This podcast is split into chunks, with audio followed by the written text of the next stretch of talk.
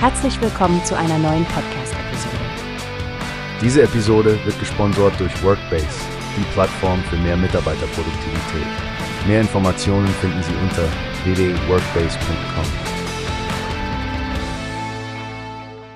Hallo und herzlich willkommen bei Newspace.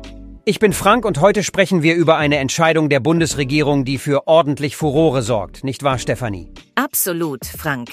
Es geht um die Aussetzung von Öko-Regelungen innerhalb der EU-Agrarförderung, speziell die sogenannte GLÖZ 8. Diese Regelung schreibt vor, dass 4% der landwirtschaftlichen Flächen als Brachflächen erhalten bleiben müssen. Eine Entscheidung, die von der deutschen Umwelthilfe stark kritisiert wird. Richtig, und das mit deutlichen Worten. Sascha Müller-Kraenner, der Bundesgeschäftsführer der DUH, hat gesagt, die Regierung würde unter dem Druck der Agrarlobby handeln. Wie siehst du das, Stefanie? Nun, Frank, es wirkt schon so, als seien kurzfristige Wirtschaftsinteressen gegenüber ökologischen Erfordernissen in den Vordergrund gerückt. Müller-Kraenner betont ja auch, dass solche Brachflächen extrem wichtig für den Artenschutz sind, weil sie Lebensraum für Insekten und Vögel bieten.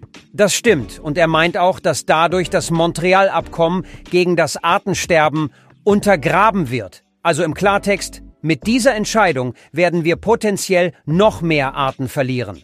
Das klingt ziemlich ernst. Absolut, Frank. Es geht aber nicht nur um die Tiere.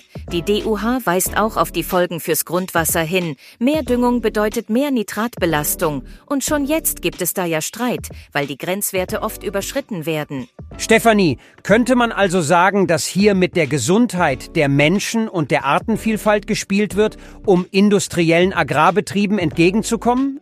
So sieht es die deutsche Umwelthilfe definitiv, Frank. Und das Schlimme ist, dass das nicht bloß leere Kritik ist. Die industrielle Landwirtschaft wird ja als einer der Haupttreiber des Insektensterbens gesehen. Und ohne Insekten keine Bestäubung, keine Bestäubung, keine Ernten. Ein echtes Dilemma. Ein Teufelskreis. Das erhärtet die Forderung der DUH an den Bundesrat, gegen diese Verordnung zu stimmen. Ich denke, es wird spannend zu sehen, wie der Bundesrat reagiert. Und es ist sicher auch ein Weckruf für uns alle, sich mit der Art und Weise, wie wir Landwirtschaft betreiben, auseinanderzusetzen. Stimmt. Danke für deine Einsichten, Stefanie. Falls unsere Hörerinnen und Hörer das Thema vertiefen wollen, können Sie die Stellungnahme der deutschen Umwelthilfe über den Link in unserer Beschreibung nachlesen.